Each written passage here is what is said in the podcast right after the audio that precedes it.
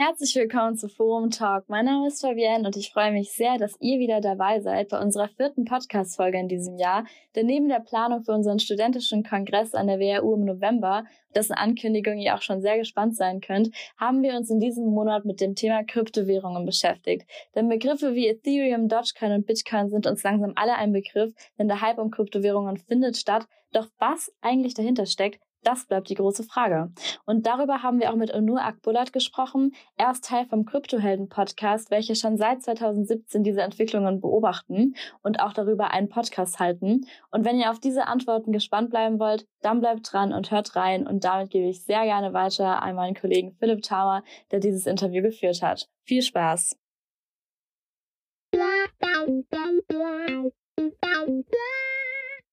Genau, dann hallo einmal von meiner Seite. Ich bin Philipp. Äh, herzlich willkommen hier bei Forum Talk. Ähm, vielen Dank, liebe Fabienne, für die Intro.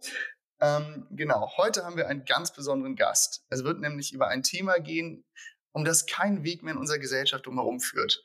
Man hört es jeden Tag, es ist schon Teil vom Meme-Content. Es ist auch in den Subreddits, aber auch auf unserem Finanzmarkt groß vertreten. Ihr könnt euch denken, es geht um Kryptowährung. Heute haben wir dazu einen ganz besonderen Gast, jemand, der sich mit dem Thema auskennt und für den das auch ein wichtiger Teil des Lebens geworden ist. In diesem Sinne, hallo lieber Onur. Onur von Kryptohelden wird uns heute begleiten und uns einmal einen Einblick in seine Expertise zu dem Thema geben. Und ich freue mich auf ein sehr spannendes Gespräch. Herzlich willkommen bei Forum Talk, lieber Onur. Hi Philipp, freut mich hier zu sein. Mensch, das war ja eine super Intro, da muss ich mir ein Stück von abschneiden. Ja, man sagt ja immer, in der Improvisation liegt die Kunst. Äh, aber wir sind ja heute nicht hier zum Improvisieren, denn wir sind hier, um über Krypto zu sprechen. Vielleicht erstmal zu Beginn, ähm, möchtest du vielleicht erstmal ein bisschen was über Kryptohelden erzählen, äh, was dich jetzt zum designierten Experten heute macht? Genau, äh, der Expertenbegriff, äh, weiß es selber, äh, muss man immer mit vorsichtig sein, gerade bei einem ähm, Themengebiet, was es knapp zehn Jahre gibt, wenn wir so äh, bei zehn Jahren vom Expertenstatus reden können. Ansonsten ähm, hat mich das Thema wirklich gepackt, so 2016, ähm, wo ich eben äh, angefangen habe, mit einigen Kollegen ähm, zu meinen, dadurch eben in die Rabbit Hole gekommen bin, über nichts anderes mehr nachdenken konnte und letztendlich auch alles andere stehen und liegen lassen habe. Ähm, da, meinen damaligen ähm, ehemaligen Chef, den Hung, den äh, habe ich 2017 getroffen und der hat mich dann gefragt, hey, was postest du auf Twitter? Was ist dieses ganze kryptische Zeugs? Ich verstehe da gar nichts mehr. Und der hatte damals einen Podcast und so ist die Idee entstanden, dann auch einen äh, Krypto-Podcast zu starten, um eben sozusagen gemeinsam zu lernen. Und mit dem Motto Lerne vom Lernenden äh, ist das ganze Konzept entstanden. Ja, Lerne vom Lernenden. Ich glaube, ein sehr spannendes Stichwort, weil wir dann doch viele, viele in Anführungsstrichen self-made Krypto-Experten und Krypto-Lovers heutzutage ähm, finden. Ein sehr spannendes Thema, in das man sich viel einlesen kann. Jetzt würde mich zu Anfang einmal interessieren, ähm, wir haben ja nun wirklich einen sehr volatilen Markt miterlebt in der, im Kryptobereich im letzten Jahr. Ein wirklich verrücktes Jahr hinter uns. In einigen Meme-Pages hieß es schon immer Krypto to the Moon. Ein Elon Musk stand bei Saturday Night Live und sprach von der ersten Dogecoin-finanzierten Rakete. Wie würdest du jetzt eigentlich die Entwicklung des Kryptomarktes im letzten Jahr bewerten?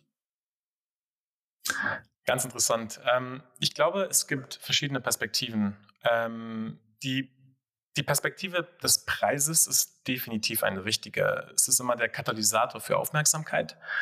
Und was wir im letzten Jahr gesehen haben, ist eben das Bitcoin von, ich glaube, vor einem Jahr ungefähr 9000 Dollar ähm, heute bei über, über 35.000 Dollar steht, zwischenzeitlich sogar auf 60.000 Dollar.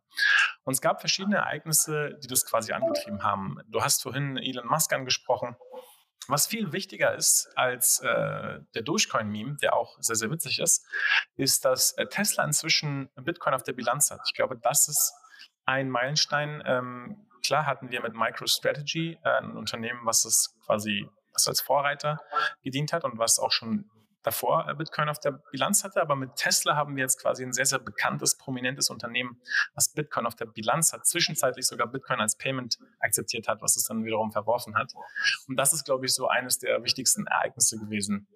Auf der anderen Seite haben wir den, äh, die ja, jährliche FUD, also Fear, uh, Uncertainty und Doubt aus China, die jetzt inzwischen die äh, Miner gebannt haben, beziehungsweise die das, das Mining in China selber gebannt haben. Haben wir auch jetzt in der Hashrate gesehen, gesehen die stark gesunken ist klar, einerseits ein Schock, andererseits aber auch eine Opportunität, äh, um das Mining dezentraler zu machen und auch für neue hm, Marktpartizipanten in diesen Markt einzutreten. Und ich glaube, die dritte interessante Sache, die auch so in, ja, gesellschaftlich relevant ist, ist äh, El Salvador. El Salvador hat Bitcoin als Legal Tender, also als gesetzliches Zahlungsmittel ähm, eingestuft. Und das ist insofern signifikant, als dass quasi ähm, jeder, jedes Geschäft, jeder Laden, jedes Unternehmen äh, Bitcoin letztendlich akzeptieren muss. Und wenn man mal so an die Fiat-Währung denkt, ich glaube, das ist einer der wichtigen Punkte, warum Fiat-Währungen überhaupt einen Wert haben. Einfach die Gewissheit, dass äh, meine Euro überall akzeptiert und anerkannt werden. Und jetzt das Gleiche bei Bitcoin, zumindest in El Salvador und jetzt auch einigen anderen äh, südamerikanischen Staaten. Ich glaube, das war super relevant. Dann auf der anderen Seite, wo ich so ein bisschen herkomme aus der ähm, äh, Tech-Sicht oder aus der, aus der äh, technischen Betrachtungsweise, es gab wirklich signifikante Weiterentwicklungen. Ich will nur ganz kurz einige Themen anreißen, ohne jetzt in die Tiefe zu gehen. Bei Bitcoin haben wir äh, Taproot, äh, was äh, signalisiert wurde, dass es eingeführt wird, also eine Technologie, die, die die Privatsphäre bei Bitcoin verbessert. Und wir wissen, Bitcoin entwickelt sich sehr, sehr langsam. Bei Ethereum, dem zweitgrößten Netzwerk, ähm, haben wir unter anderem Fortschritte in, in, Richtung Ethereum 2.0, also die nächste Version, die eben auf Proof of Stake basieren wird, aber auch ähm, ähm, den sogenannten EIP 1559. Äh, ich muss auch, auch, aufpassen mit den äh, Fachbegriffen hier, aber das ist quasi eine Initiative, ein Improvement Proposal, ähm, was Ethereum tatsächlich deflationär machen könnte. Und vielleicht noch als, als dritter Punkt, wir sehen immer mehr Brücken zwischen den verschiedenen Netzwerken, den verschiedenen Protokollen ohne Mittelsmann. Also wir können inzwischen äh, von Bitcoin auf Ethereum, von Ethereum auf andere Netzwerke wechseln. Und vielleicht noch der vierte Punkt, äh, um es einmal angerissen zu haben, Decentralized Finance DeFi, ich glaube, ist einer der größten Katalysatoren auch gewesen für, die, für den ganzen Space. Jetzt hast du erstmal sehr viele Themen angesprochen. Danke wirklich für diese coole Übersicht. Äh, aber was mich jetzt persönlich sehr interessieren würde, du hast El Salvador angerissen. Und das ist ja erstmal schon eine, eine Traumvorstellung, dass man sagen könnte, man könnte Kryptowährung als eine physische Währung etablieren. Aber ist das nun wirklich so ein verrückter Traum? Glaubst du, eine Kryptowährung hätte das Potenzial, langfristig ähm, physische Währung zu ersetzen und ähm, könnte da vielleicht nicht die Volatilität von Krypto und im Ganzen zum Verhängnis werden? Ist eine sehr interessante Frage. Ähm, ich würde quasi erstmal über, äh, auseinanderbrechen, was ist denn das physische Geld oder was ist denn das Geld, was wir heute haben? Wir haben zum einen das Zentralbankgeld, das Geld, was die Notenbanken ausgeben. Das sind im, äh, im, Prinzip zwei Sachen. Das ist einmal das Bargeld, also die ba Banknoten und Münzen und quasi das Sichtguthaben ähm, der Notenbanken. Dann haben wir das Giralgeld, was äh, wir sozusagen auch als Buchgeld sehen, was wir auf den Banken gegebenenfalls äh, auf, ähm, im Online-Banking sehen oder was wir sehen, wenn wir einen Kredit aufnehmen. Und ich glaube, das Zentralbankengeld wird jetzt nicht unbedingt durch Kryptowährungen ersetzt. Äh, solange es Nationalstaaten und Zentralbanken gibt, kann ich mir das nicht vorstellen. Allerdings haben sicherlich einige gehört, CBDCs, Central Bank Digital Currency. Also selbst da gibt es Innovationen. Die Zentralbanken überlegen jetzt quasi direkt Zentralbankgeld auszugeben. Und das hat erstmal nichts mit Blockchain oder Krypto zu tun, ja, es könnte sein, dass irgendeine ähnliche Technologie verwendet wird. Aber ich glaube, das Zentralbankgeld wird es immer geben. Wenn wir jetzt aber aufs Giralgeld schauen, also auf das ganze andere Geld, was wir über unsere Banken bekommen, ich glaube, da wird sehr, sehr viel in den nächsten Jahren passieren. Ich glaube, ähm, da werden wir viel mehr lokales Geld haben im Hintergrund. Ja, für, als Experience für den Nutzer wird es vielleicht nicht so sichtbar sein. Ich glaube, wir können irgendwann äh, über eben Applikationen oder oder ähm, Webseiten, wie auch immer, ähm, einfach Zahlen und Transaktionen durchführen und wir merken gar nicht mehr, was im Hintergrund passiert. Aber ich glaube, im Hintergrund wird es viel, viel mehr fragmentierteres, lokaleres Geld geben. Und ähm, warum, warum ich glaube, dass es aber beim Zentralbankengeld eben nicht so sein wird, ist, dass Geld auch ein großer Machtfaktor ist. Ähm, Im US-Senat äh, haben sie bei den Zuckerberg-Libra-Anhörungen ähm, offen gesagt, dass sie den Dollar als, als Druckmittel nutzen wollen, um eben keine Soldaten hinschicken zu müssen. Und deswegen, ähm, glaube ich, wird es da sehr, sehr entwickle, äh, spannende Entwicklungen in den nächsten Jahren geben. Und bei dem äh, Zentralbankengeld sind ja die Stablecoins, wenn ich es richtig verstanden habe, ja auch in die nationalen Währungen eng gebunden, nicht wahr? Ich glaube, das macht es auch ein bisschen stabiler. Ähm, die Stablecoins sind fast alle an den Dollar gepackt ähm, über verschiedene Me Mechanismen. Der einfachste wäre einfach, wenn jetzt für jeden Stablecoin einfach ein Dollar auf der Bank wäre.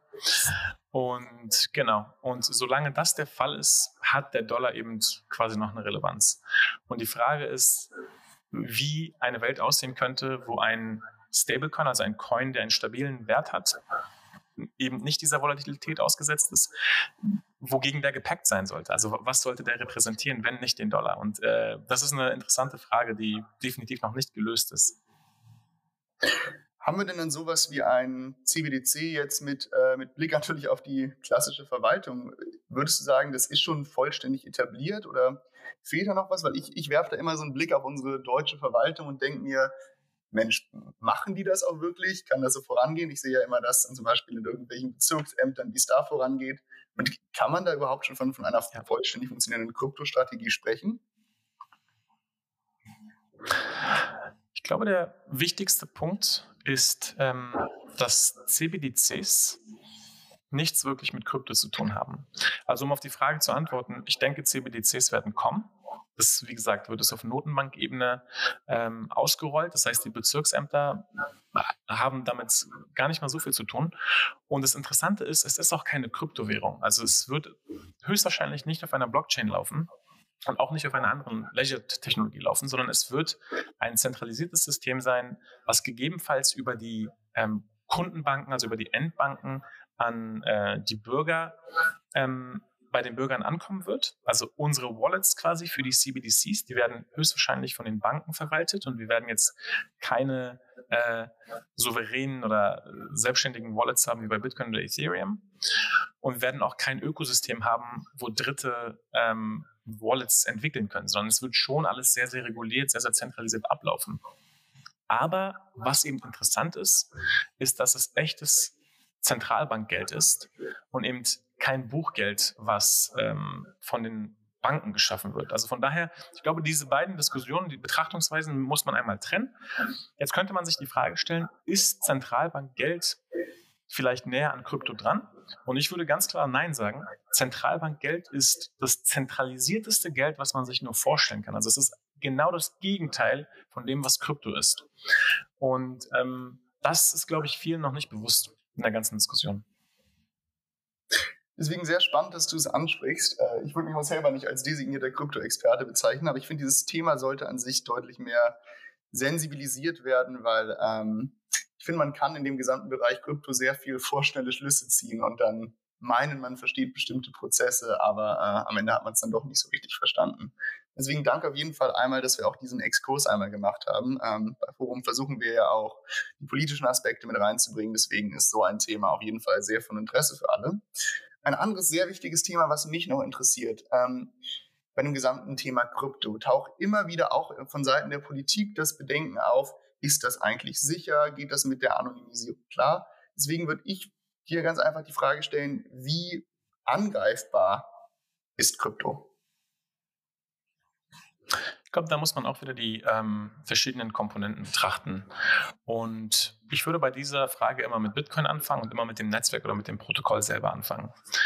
Wenn wir uns die Sicherheit bei dem Bitcoin-Protokoll anschauen, dann äh, schauen wir uns erstmal an, wodurch, wodurch ist das Bitcoin-Protokoll gesichert. Es ist eben durch den sogenannten Proof-of-Work-Mechanismus gesichert.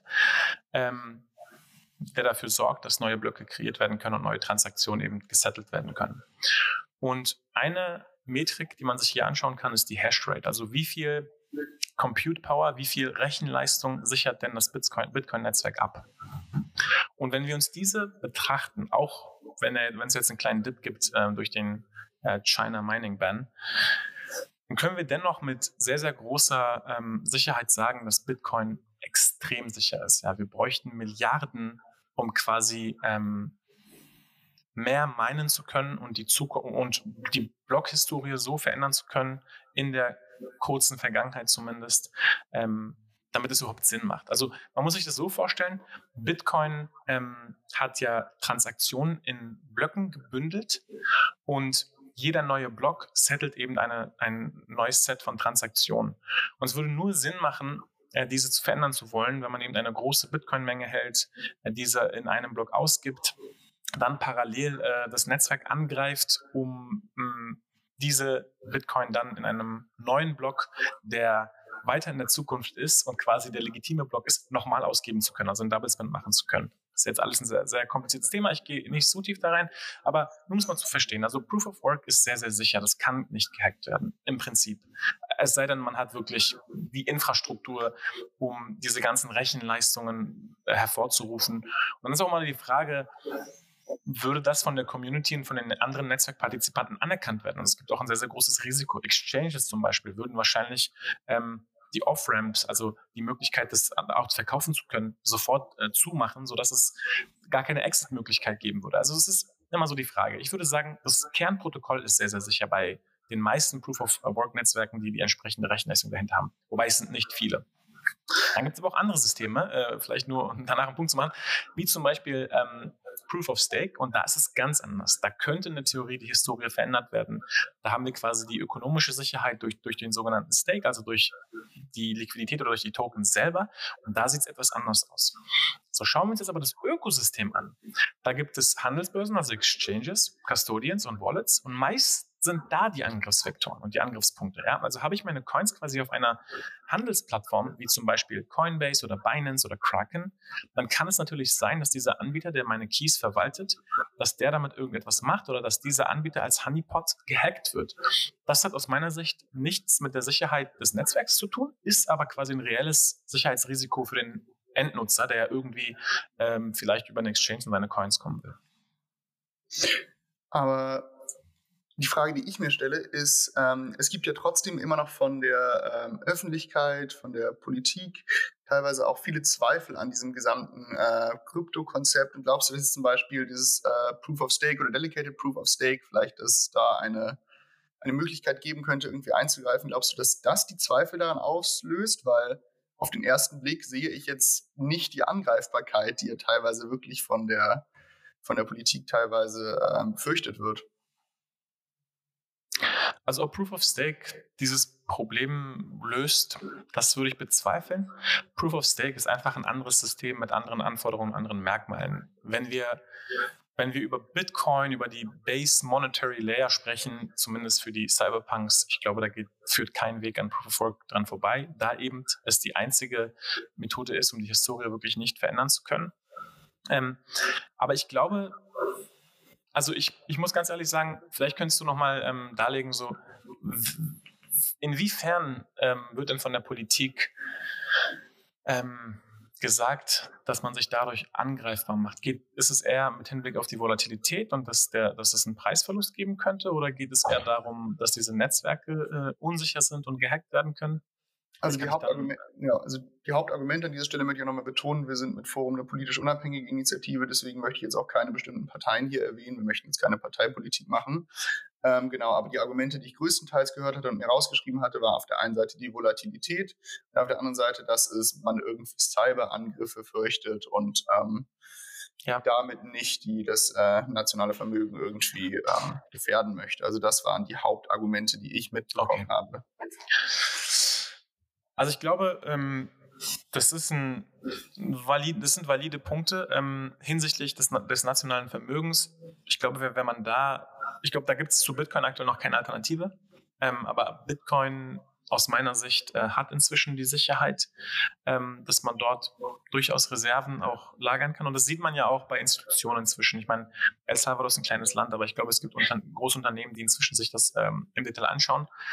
Ich glaube, wir müssen sehr, sehr viel, äh, es bedarf sehr, sehr viel ähm, Aufholarbeit hinsichtlich ähm, Cybersecurity, Operational Security, einfach dem ganzen Thema, wie man sich sicher ähm, digital bewegt. Denn das größte, der größte Angriffsvektor ist auf jeden Fall beim Nutzer. Ähm, sei es, er benutzt ein äh, kompromittiertes Wallet oder eben eine Exchange, die gegebenenfalls ähm, angreifbar ist, dadurch, dass es so viele äh, Assets hält. Ich glaube, das sind so die Angriffsvektoren. Ich glaube, da müssen wir ähm, viel ähm, ja, Bildung einfach auch noch haben, damit man sich eben sicherer äh, in der Kryptowelt bewegen kann. Aber ansonsten klar ist es, ist es früh. Also es, es, ich glaube, es macht für große Nationalstaaten keinen Sinn, ähm, einen, einen großen Teil ihres Vermögens aktuell in Krypto zu packen. Das ist, das ist total absurd. Aber ich glaube, die Staaten, die Bitcoin heutzutage erkennen und ähm, vielleicht anfangen mit ähm, ja, kleineren Allokationen der Reserven in Bitcoin zu experimentieren, ich glaube, das ist einfach eine Riesenchance. Und deswegen ist es auch quasi nachvollziehbar, dass die kleinen Staaten sich das als erstes trauen. Nun noch einen letzten Punkt, bevor wir uns wegbewegen von dem politischen äh, Punkt, und zwar die Anonymität. Äh, es wurde ebenfalls in einigen Entwürfen von Parteiprogrammen äh, gefordert, dass doch bei Krypto die Anonymität aufgehoben werden soll. Das ist so ein bisschen, als würdest du einen der USPs davon wegnehmen. Deswegen äh, fand ich das auch damals etwas interessant, diese Forderung. Äh, deswegen Krypto, Krypto ähm, nicht mehr anonym. Funktioniert das überhaupt? Das funktioniert aus meiner Sicht nicht. Äh, es, gibt, es gibt gewisse ähm, Netzwerke, die Anonymitätsfeatures haben. Zwei Beispiele, Zcash und Monero. Und diese Netzwerke haben vor allem bei den Transaktionen gewisse Features, gewisse Attribute, die es eben sehr, sehr schwierig zu machen, eindeutig ähm, herauszufinden, woher diese Transaktionen kommen äh, und was, was die Quellen dieser Transaktionen sind. Ähm, diese Netzwerke laufen ja schon dezentral. Also es gibt Knotenpunkte, die diese Software betreiben. Es gibt Nutzer, die diese Wallets nutzen und Transaktionen schicken. Es ist unmöglich, das zu stoppen. Ja, also selbst wenn man jetzt irgendwelche aus technischer Sicht versuchen würde, irgendwelche äh, Endpoints und Ports äh, zu schließen, was natürlich alles Schwachsinn ist, aber ich gehe mal einfach den Schritt. Selbst dann würde, würde es Wege geben, wie man diese nutzen kann. Man könnte allerdings ähm, die Nutzung verbieten. Ja, man könnte ja einfach als, als äh, Staat sagen, die Nutzung dieser Netzwerke ist verboten. Ähm, und das ist aus meiner Sicht immer wieder so ein Paradoxon, denn aufgrund der Tatsache, dass diese Netzwerke anonym sind ähm, und gegeben, man hat eben gewisse Maßnahmen ähm, hinsichtlich Operational Security, dass man eben sich nicht über irgendwelche IP-Adressen oder so exposed, kann ja auch gar nicht herausgefunden werden, wer diese Netzwerke nutzt. Also ein Ver Ver Ver Verbot würde hier auch wiederum nichts bringen. Das heißt, lange Rede, kurzer Sinn, nein, ich glaube nicht, dass Anonymisierung bei Kryptowährungen aufgehoben werden kann. Dazu möchte ich aber sagen, Bitcoin ist nicht anonym, Bitcoin ist pseudonym. Ähm, bei Bitcoin kann letztendlich können Graphen rekonstruieren, ähm, woher äh, die Funds kommen, wohin sie fließen. Das ist jetzt mit Taproot, was ich anfangs kurz bei einer der technischen Entwicklungen angesprochen habe, etwas schwieriger, sobald es ausgerollt wird. Aber es gibt auch sehr, sehr viele Unternehmen, die sich darauf spezialisieren, einfach nur Transaktionshistorien zu rekonstruieren, um eben zu schauen, okay, habe ich quasi einen Anker über zum Beispiel eine Handelsplattform wie Coinbase oder Kraken, habe ich da einen Anker von einem Nutzer zu einer Bitcoin-Adresse? Kann ich diese Bitcoin-Adresse dann sozusagen auch verfolgen, wohin die äh, Assets wandern? Dann könnte ich quasi in der Theorie so etwas rekonstruieren und annehmen, dass zumindest der ähm, Sender, ähm, von dem ich weiß, wer das ist, dass der nachweisen muss, wohin diese, wohin diese Transaktion ging oder was vielleicht selber ist. Das ist alles Zukunftsmusik. Aber Anonymisierung bei Netzwerken sich darauf spezialisieren, glaube ich, ähm, es macht aus meiner Sicht überhaupt gar keinen Sinn. Okay. Dann bewegen wir uns langsam aber sicher weg von der Politik, aber noch nicht ganz weit weg von der makroökonomischen Sicht. Und zwar ist ein wichtiger Faktor ja, dass wir den Proof of Work, äh, den Proof of Work Mechanismus haben.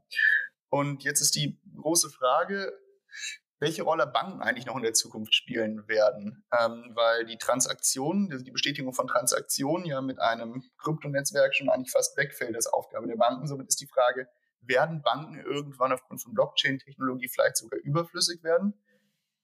Ich glaube, das ist so ein bisschen der kleine Traum von vielen äh, Crypto-Punks oder Crypto-Anarchisten. Ähm, da würde ich auch wieder unterscheiden und schauen, welche Funktion haben denn, haben denn Banken.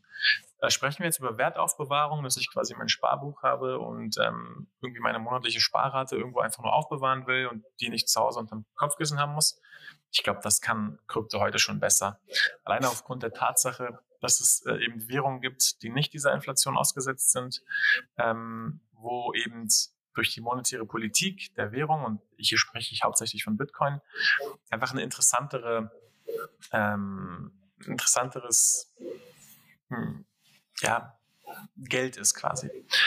Wenn wir jetzt aber über Kreditvergabe oder Bereitstellung von Liquidität sprechen, ich meine, das ist ja auch über Jahre oder Jahrzehnte entstanden, die ganze Infrastruktur. Wir sehen in äh, Stichwort Decentralized Finance wieder. Wir sehen immer, immer mehr Primitive äh, in Krypto, die in diese Richtung gehen. Ja, wir haben Lending Borrowing äh, Marktplätze. Wir haben, ähm, wir haben Marktplätze, die komplett dezentral sind, also AMMs oder Decentralized Exchanges. Und ich glaube, wir sehen auch in diesem Punkt, dass Krypto ähm, sich viel, viel rasanter weiterentwickelt. Und ein interessanter Punkt da ist eben auch, dass diese ganze ähm, Industrie quasi Open Source ist. Zumindest zu so 99 Prozent. Es gibt schwarze Schafe, die äh, auf jeden Fall das nicht so machen, aber die gesamte Industrie ist Open Source. Das heißt, die Innovation ähm, passiert in einem viel schnelleren Tempo, dadurch, dass alles offen ist, sich angeschaut werden kann. Der Wettbewerbsgedanke ist etwas anders. Ja, es ist quasi, es liegt quasi nicht jetzt nur im Code, sondern eher äh, im, Netz, im Netzwerk als Gänze und auch in der in den Nutzern, die dieses Netzwerk nutzen, was interessante Dynamiken schafft. Aber ich würde sagen, das ganze Thema ist noch in den Kinderschuhen, Banken zu ersetzen. Ähm, gleichzeitig würde ich sagen, dass in den nächsten 10, 15 Jahren ähm, Kryptoprodukte und Protokolle jegliches Finanzprodukt, was Banken heute anbieten, wesentlich besser on-chain abbilden kann. Also ich denke, ich denke, dass es, ähm, dass es ja, also wie gesagt, gerade wenn jetzt CBDCs kommen, was über Banken läuft, dann wird es Banken immer geben, weil, weil Leute Zentralbankgeld haben möchten. Aber ich glaube, dass Krypto eine echte Alternative zu Banken sein kann. Und ich glaube zum Beispiel, dass es hybride Modelle einfach geben wird, wo ähm, Banken entweder Zugang zu Krypto ermöglichen über eben äh, Wallets, über Custodian Wallets, die von den Banken verwaltet werden. Und ähm, gleichzeitig glaube ich aber auch, dass äh, Krypto immer mehr Akzeptanz findet, sodass man gar keine Bank mehr dazwischen braucht. Also wenn ich jetzt mein Gehalt über Krypto erhalte und irgendwann meine Miete in Krypto zahlen kann, dann brauche ich da keine Bank dazwischen, äh, wenn mein Vermieter Krypto akzeptiert oder wenn der Laden um die Ecke äh, Krypto akzeptiert und ich das eben über entsprechende Mobile Wallets ähm, bezahlen kann. Ich glaube, das ist eher so das Spannende, aber gefühlt sind wir da noch 15 Jahre oder so von weg, weil diese ganze Infrastruktur, die sich über die letzten Jahrzehnte aufgebaut hat, ähm, die wird natürlich nicht verschwinden. Und die Frage ist auch, inwiefern sie quasi entweder dagegen ankämpfen werden oder versuchen werden, da mitzuspielen. Ähm, übrigens äh, gestern äh, eine große Nachricht erhalten, dass ähm, Coinbase ähm, als erstes als erster registrierter, von der BaFin registrierter Custodian in Deutschland jetzt operieren darf. Das heißt, ich glaube, Coinbase hat auch Großes in Deutschland vor. Also ich glaube, es passiert einfach so viel. Vielleicht werden wir Banken neu definieren. Ich glaube, Banken ähm, könnten einfach so als, als ähm, Gateway ähm, fungieren für Leute, die sich einfach nicht damit beschäftigen wollen oder können, die aber trotzdem Zugang haben möchten. Spannende Idee einer Bank als Gateway zur Kryptowelt. Bin ich mal sehr gespannt, wie sich das weiterentwickeln wird, inwiefern man quasi von der traditionellen Sparkasse weggehen wird. Zu einem also ich spreche jetzt natürlich auch aus, aus meiner Blase, äh, ist ganz klar, bin ich mir bewusst, aber und ich spreche jetzt auch nicht über die Generation, die ähm, es vielleicht in, in 20, 30 Jahren äh, nicht mehr gibt, sondern ich spreche jetzt wirklich über die nächsten 20 bis 50 oder 15 bis 50 Jahre. Ich glaube, wenn man den Zeithorizont äh, betrachtet, ich glaube, das ist also aus meiner Sicht unvorstellbar, dass Banken als ähm, isoliertes, also von Krypto isoliertes System so in der jetzigen Form bestehen bleiben, weil, weil wie gesagt, alleine die Entwicklungsgeschwindigkeit und die Innovation, die in Krypto passiert, klar, mit all den Risiken, mit all den Blasen, die explodieren, mit all den Geldern, die verloren werden, das gehört aus meiner Sicht 100% dazu. Deswegen ist das auch alles nicht als Investment Advice ähm, ähm, gemeint, sondern eher als ähm, interessante Entwicklung, die, die man beobachten sollte und dann selber eben Entscheidungen treffen sollte.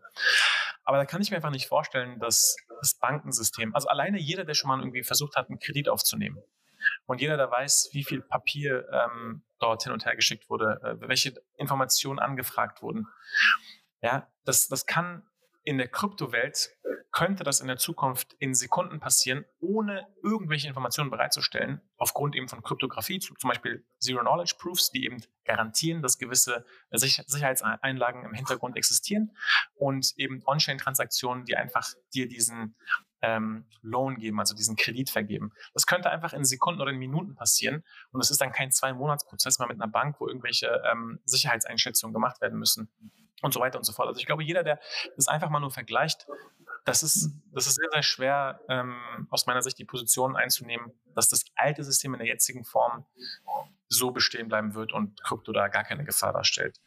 Ob Krypto das komplett ersetzen wird, das ist, das ist sehr, sehr schwierig einzuschätzen. Auf jeden Fall eine spannende Aufgabe dann für die Millennial-Generation. Eine weitere spannende Aufgabe, uh, das ist jetzt eine gute Überleitung, das passt gerade gut rein, ähm, ist das Thema Klimawandel. Das ist von der Generation Z, von der Generation Millennials auch sehr groß angesprochen. Jetzt fragen sich die Hörer sicherlich, wie komme ich gerade von Krypto auf Klimawandel? Naja, das ist gar nicht mal so abwegig, weil ein Bitcoin jetzt auch nicht unbedingt umweltfreundlich ist. Ähm, da unfassbar hohe Energiekosten entstehen dabei. Ähm, und deswegen ähm, möchte ich gerne aber die Frage stellen, inwiefern Nachhaltigkeit eine wichtige Rolle auf dem Kryptomarkt spielen wird. Wenn ich es richtig verstanden habe, hat ja Elon Musk damals seine Entscheidung, ähm, Bitcoin nicht mehr zu akzeptieren, ähm, kurzfristig getroffen, äh, da das ja nicht so nachhaltig ist. Und zum Beispiel im Vergleich dazu ein Ethereum ja schon nachhaltiger ist. Ähm, wird es, glaube ich, noch ein, wird es noch ein langfristigeres, äh, eine langfristige Auswirkung haben? Also ich glaube, es ist ein sehr wichtiges Thema. Ich glaube aber, dass die Debatte falsch geführt wird. Ähm, es, ist, es ist sehr, sehr viel ähm, zum einen Polemik dabei, aber zum anderen ähm, verstehe ich nicht, wenn Leute, die ähm, Strom für Weihnachtsbeleuchtung nutzen oder zur Unterhaltung nutzen, äh, wenn die dann auf einmal äh, den Stromverbrauch für die Schaffung eines neuen Geldsystems in der Form kritisieren, ohne wirklich zu verstehen, was im Hintergrund passiert. Und ich glaube, es gibt zum einen Argumente, dass einfach ähm, Strom in entlegen, entlegenen Gebieten zum Beispiel nicht fungibel ist, das heißt gar nicht, wann es denn transportiert werden könnte, oder dass die Relevanz dieses neuen Geldsystems einfach so wichtig ist, dass man dafür eben Strom äh, aufwenden muss, oder dass eben ein Großteil dieser, dieses Stroms aus erneuerbaren Energien kommt, oder sogar, oder sogar erneuerbare Energien äh, antreibt und, und anreizt. Das, das ist alles okay. Aber ich glaube, letztendlich kann ich schon nachvollziehen, ähm, dass gesagt wird, hey, hier ist ein riesen Stromverbrauch. Äh, ein großer Teil dieses Stroms wird nicht sauber äh, generiert oder geht eben auch verloren für Sachen, äh, für die er sonst genutzt werden könnte. In, wir haben ähm, im Iran äh, Nachrichten gehabt, wo Leute eben zu Hause keinen Strom mehr hatten aufgrund von Mining-Farmen. Ich glaube, diese Debatte ist wichtig, die zu führen. Ich glaube, das ist ein großer Angriffsvektor für Bitcoin. Aber ich muss, also mein, mein Herz ist da wirklich so in zwei Hälften geteilt. Zum einen sage ich, es gibt keine Alternative zu Proof of Work, um dieses sichere Netzwerk zu haben, wo die Histi Hist Historie unveränderbar ist. Das ist einfach ein, ein, technischer Punkt, den muss man verstehen. Ähm, das, ist das, das ist die beste und sicherste Lösung zu diesem Problem. Auf der anderen Seite ähm, denke ich mir, klar, Nachhaltigkeit äh, ist ein sehr, sehr wichtiges Thema und das sollte jetzt nicht einfach ähm, weggewunken werden ähm, mit, ähm, mit der Referenz, dass einfach ein Geldsystem wichtig genug ist, sondern ich glaube, wir sollten uns schon anschauen, ob es da Alternativen gibt. Und ein interessanter Ansatz ist einfach, dass wir sagen, für eben Transaktionen, die schnell passieren müssen oder für ähm, Netzwerke, die nicht diese Sicherheit ähm, brauchen, brauchen wir kein Proof of Work. Da gibt es andere Modelle, wir haben vorhin Proof of Stake angesprochen, um ins Detail zu gehen, die ausreichen, die genug Sicherheit bereitstellen. Denn auch bei Proof of Stake ist ja die Sache, klar, ich kann die Historie verändern, aber in der Realität, wenn ich das tun würde mit einem, mit einem großen Stake, dann würde auch keiner das so wirklich im Ökosystem akzeptieren und jeder würde ja nachvollziehen können, dass das offensichtlich ein malicious act, also ein bösartiges Verhalten ist, was nicht akzeptiert wird. Ähm, deswegen glaube ich schon, dass es ähm, Entwicklungen gibt, die viel, viel spannender sind und ähm, der, der, Stromverbrauch auf jeden Fall auch gesenkt werden sollte. Gleichzeitig glaube ich, dass es eben äh, nur auf der technologischen Seite passieren kann, dass Proof of Work sauberer wird und nicht eben dadurch, dass wir das komplett verbieten. Auch wenn China das jetzt getan hat. Ich glaube nicht, dass äh, das ähm, lösungsorientiert ist. Glaubst du, da wird schon genug geforscht in dem Bereich nachhaltige Kryptoalternativen? Also ich habe jetzt mitbekommen, dass das Fraunhofer da zum Beispiel eine ziemlich große Taskforce hat, aber ja. wird da genug getan? Absolut, absolut. Also es geht, es geht nicht darum, irgendeine andere Kryptowährung zu schaffen, sondern es geht aus meiner Sicht darum, ähm, die Sicherheit von Bitcoin so zu gewährleisten, ohne und gegebenenfalls unseren Planeten etwas weniger zu zerstören. Und es gibt auch äh, Forschung in Richtung Optical Proof of Work, wo jetzt irgendwie mit ähm, durch Lichttechnologie diese Sicherheit äh, bereitgestellt wird, wo eben die Kosten einfach von der Operational Expense, also von der OPEX, wo ich einfach jeden Monat diese extremen Stromkosten habe, wo die quasi shiftet in einfach extrem teure Maschinen, ähm, CAPEX, Capital Expense, wo ich einfach extrem teure Maschinen habe, die aber dann im Ergebnis weniger Strom verbrauchen. Was ich dann allerdings wieder habe, habe ich ein komplett neues Problem. Da habe ich wieder diesen Dezentralisierungsaspekt nicht mehr so, diesen Permissionless-Aspekt habe ich dann nicht mehr so, dass sich nicht jeder diese Maschinen leisten kann. Das heißt, eine, eine perfekte Lösung, glaube ich, gibt es nicht. Aber um, die, um auf die Frage zu antworten, ich bin absolut der Meinung, dass genug Forschung betrieben wird und, und äh, nehmen wir mal an, dass wir in 20 Jahren äh, das Bitcoin-Netzwerk abgesichert haben für die Verankerung der wichtigen Transaktionen durch 90, 95 Prozent erneuerbare Energien, wo wir irgendwie nicht mehr anderen ähm, Netzwerkteilnehmern den Strom wegnehmen. Ich glaube, damit, denke ich, könnte jeder leben.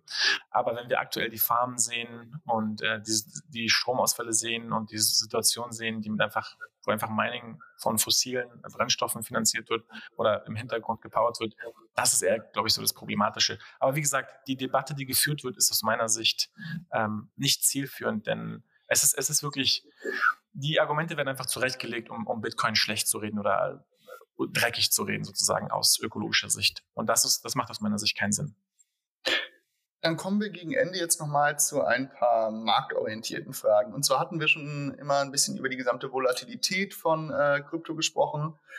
Und äh, die Frage, die ich mir stelle, ist, wir hatten ja zu Anfang über zum Beispiel eine Währung wie Dogecoin gesprochen, dass sowas auf einmal entsteht. Und ähm, ich wollte dich einmal fragen, wie erklärst du dir sowas, dass auf einmal Meme-Währungen aus dem Boden sprießen, die auch tatsächlich funktionieren, Leute damit binnen kürzester Zeit Massen verdienen, Massen verlieren.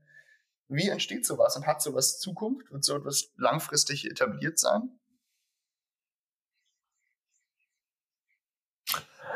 Ich glaube, das ist ein Phänomen des Internetzeitalters, dass ähm, sich einfach Massen hinter Memes ähm, sammeln, versammeln können. Und ich persönlich sehe Memes als so eine Art Kulturgut, die aus dem Internet entstanden ist, aus der Internetkultur. Und dadurch, dass so viele Leute auf diesen Zug aufspringen und das quasi verbreiten, ähm, entsteht so eine Dynamik, wo eben Leute ähm, dann das Interesse daran haben. Und dadurch, dass diese, dieser Meme im Hintergrund einen Token hat, der gehandelt wird, kommt es quasi zu einer, zu einer echten, reellen Wertsteigerung. Also man könnte sich das auch so vorstellen, nimm jeden anderen Meme äh, ohne Token dahinter und schau dir die Google Trends an. Da würdest du auch wahrscheinlich so eine Art Chart sehen. Aber es gibt keinen Token, der diesen Meme repräsentiert, der dahinter gehandelt wird. Und von daher ist es quasi eher so ein Thema, je mehr Aufmerksamkeit ein Meme hat, desto höher ist zu gegebenem Zeitpunkt der Wert. Es gibt viele, die sagen, das verhindert die Legitimation der Industrie und äh, es ist eigentlich keine gute Sache. Gerade wenn man sich irgendwie die Marktkapitalisierung dieser, dieser Memes anschaut, die dann irgendwie höher ist als die Marktkapitalisierung anderer Projekte. Da gibt es zwei, da kann ich zwei Sachen zu sagen. Zum einen, ich glaube, Marktkapitalisierung ist keine gute Metrik, um die Güter eines Projektes einzuschätzen. Äh, es ist einfach eine Dynamik. Ähm, man muss schauen, wie viel Supply, wie viel, wie viel ähm, verfügbare Liquidität gibt es für einen Token und zu welchem Preis wird er gehandelt. Äh, oftmals ist die Liquidität so knapp, so gering und ähm, die Supply, die ist einfach so enorm hoch, obwohl vielleicht Leute gar keinen Zugriff mehr darauf haben, dass diese hohen arbiträren Marktkapitalisierungen entstehen. Zum anderen muss ich aber gleichzeitig sagen, ich persönlich glaube, glaube schon an die Power der Memes. Ich glaube schon, dass Memes einen gewissen Wert haben und dass dann diese Netzwerke entstehen, die dann eben, also das ist das Interessante. Diese Bewegung startet quasi nicht mit dem Zweck zuerst und schafft dann einen Mehrwert und versucht dann ähm, Wert zu generieren, sondern es entsteht quasi andersrum. Es kommt erst zu einer Distribution durch Signalisierung, hey, ich kaufe, ich kaufe diesen Token, weil ich einfach diesen Meme cool finde. Und später entwickeln sich dann teilweise echte Anwendungsfälle oder echte Applikationen, wofür dieser Meme gut ist. Und das ist für mich genau der Knackpunkt. Die Frage ist jetzt, wird Doge dieser Meme bleiben? ohne wirklichen Nutzen mit dieser extrem hohen Inflation oder Emissionsrate der Token? Oder kann die Community eben die Energie und das Kapital, äh, das geschaffene Kapital dafür nutzen, dass vielleicht mehr als das passiert? Äh, also was das ist, kann ich nicht sagen. Also ob jetzt irgendwelche Applikationen durch Doge ähm, gepowert werden oder ob das, äh, ob ich damit dann irgendwas bezahlen kann, das überlasse ich der Community. Aber ich glaube, das ist jetzt der nächste wichtige Schritt. Ansonsten denke ich schon, dass es extrem volatil bleiben wird bei diesen Memes. Auch wenn alle diesen Meme oder viele diesen Meme lieben. Und ich glaube, ein anderer Punkt ist, dass diese Memes auch symbolisch für die ganze Gier und die Spekulation in der Industrie stehen. Denn das ist immer so ein, ähm, schwebt immer so ein bisschen mit wie dieses Damoklesschwert, dass einfach sehr, sehr viel Spekulation in der Industrie herrscht. Und ähm, die Tatsache, dass, dass Doge, ja, ein, ein Coin, der in zwei, drei Tagen geschaffen wurde, mit wenig Veränderung, dass der eben so hohe Werte äh, heutzutage hat. Äh, und genau wie du gesagt hast, Leute damit so viel Geld gemacht oder verloren haben, ich glaube, das ist eben ähm, ja, die, genau die äh, Beschreibung von dieser Gier. Dann nochmal ganz zum Schluss wollen wir mal probieren, ein bisschen in die Zukunft zu schauen. Und zwar, wo wird Krypto in fünf Jahren stehen? Wird es stabiler sein? Wird es etablierter sein? Ähm, und wie wird sich vielleicht der gesellschaftliche Blick darauf verändert haben? Mhm. Ist eine, ist eine sehr gute Frage, weil ich glaube, fünf Jahre sind ein sehr schwieriger Zeithorizont. Es wäre einfacher, diese Frage zu beantworten in 15, 20 Jahren. Aber ich glaube, fünf Jahre ist. Mal. Nee, nee. Dann, fünf Jahre dann sagen wir doch mal, dann spielen wir doch mal verrückt und sagen mal 20 Jahre. Das klingt doch gut. Also ich denke, dass in 20 Jahren ähm, sich viele Kryptoprotokolle durchgesetzt haben, dass es äh, normal ist, dass jeder Mensch äh, Krypto besitzt, egal ob sie die, ob das quasi bewusst, ein bewusster Kauf ist oder einfach nur ein Teil des Gehaltes vielleicht äh, auf einem Ledger gehalten wird oder vielleicht das sogar ein Produkt, ähm, was man erworben hat, damit einhergeht, dass man eben Kryptowährung hat. Wir könnten jetzt in sehr, sehr viele Richtungen gehen, aber zum Beispiel alleine die Tatsache, es gibt ja immer so diesen, dieses Beispiel, hey, ich habe mir ein iPhone damals gekauft vor zehn Jahren, hätte ich mir damals Apple-Aktien gekauft, äh, wäre das so und so viel wert, hätte ich mir zehn iPhones von K kaufen können. Ich glaube, in der Zukunft, durch eben diese Tokenisierung, glaube ich, wird es Modelle geben, ähm, wo wir viel granularere Transaktionen durchführen können und wo ich als erster Kunde eines Produktes oder als einer der ersten Kunden eines äh, Produktes vielleicht damit auch ein paar Token mitbekomme von diesem Produkt als quasi Anreiz beziehungsweise als extra Skin in the Game, dass ich quasi dieses Produkt sowohl durch Nutzung des Produkts natürlich wertschätze, aber auch durch äh, Anteilseigner. Ich glaube, wir werden einfach viel granularere ökonomische ähm, Transaktionen sehen, die es aktuell noch nicht gibt. Stell dir mal vor, ein Arzt äh, hätte quasi ein Stake oder eine Inter äh, ein Interesse, also ein Interesse mit Sicherheit, aber hätte quasi einen, einen finanziellen Einfluss da, um, auf dein Leben. Ja, also wenn du stirbst, dann ähm,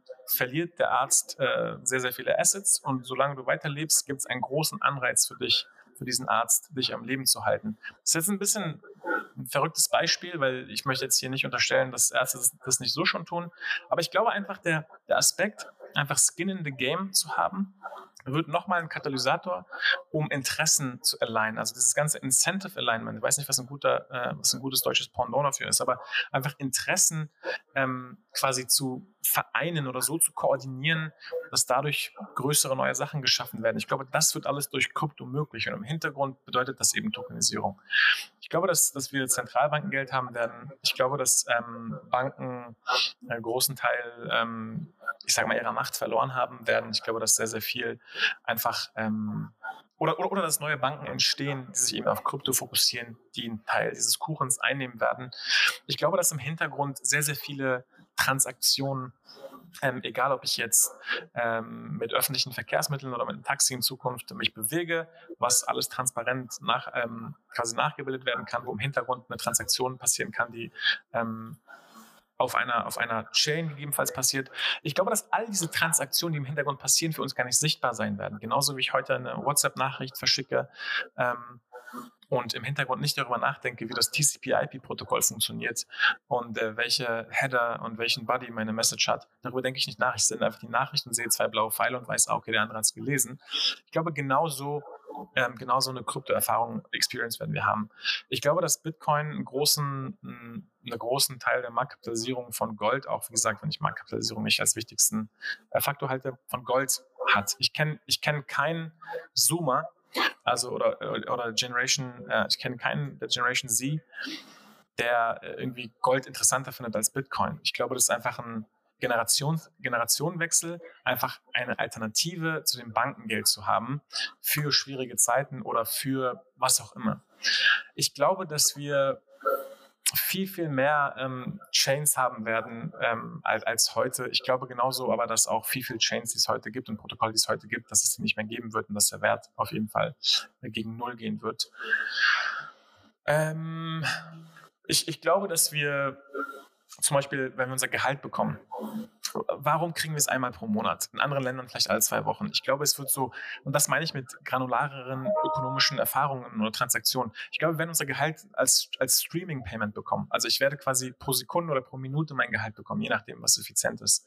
Und dann werden wir uns dann werden wir uns sagen, hey, weißt du noch, vor 20 Jahren hast du einmal im Monat dein Gehalt bekommen. Wie schwachsinnig.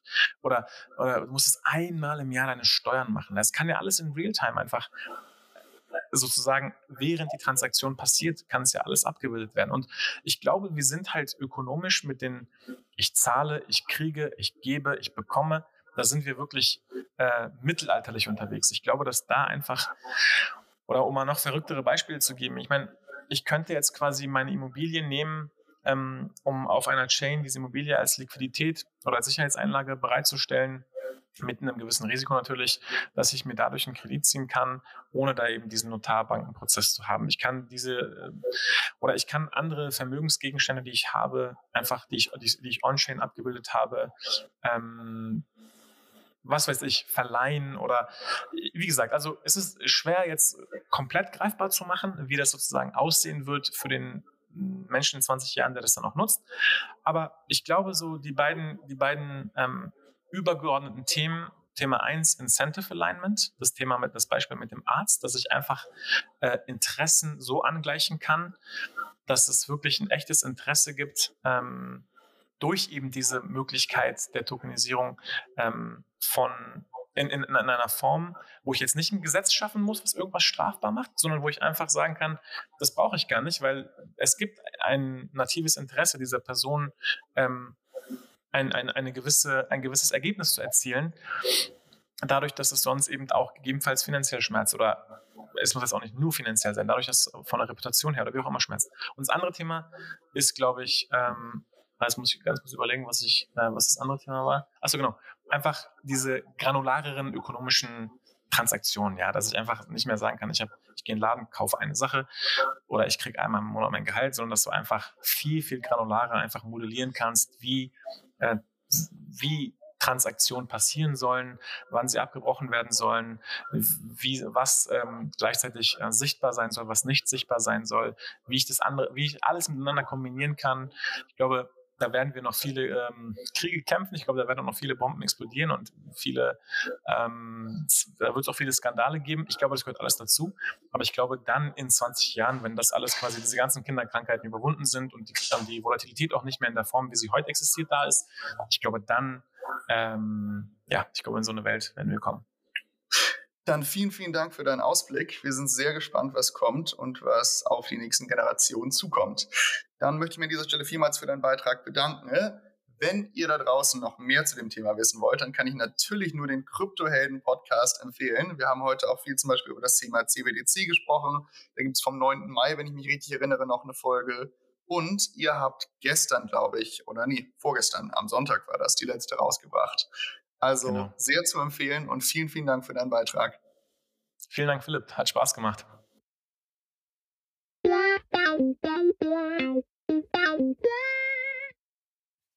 Vielen Dank fürs Zuhören. Wir hoffen, dass dieser Podcast euch gefallen hat, dass das Thema spannend war und dass ihr viel dazugelernt habt. Wenn ja, dann könnt ihr uns gerne mal auf Instagram oder LinkedIn folgen und bleibt immer up to date, indem ihr auf Abonnieren klickt. Und dann hoffen wir euch nächsten Monat wieder hier begrüßen zu dürfen mit einer neuen spannenden Podcast-Folge von Forum Talk.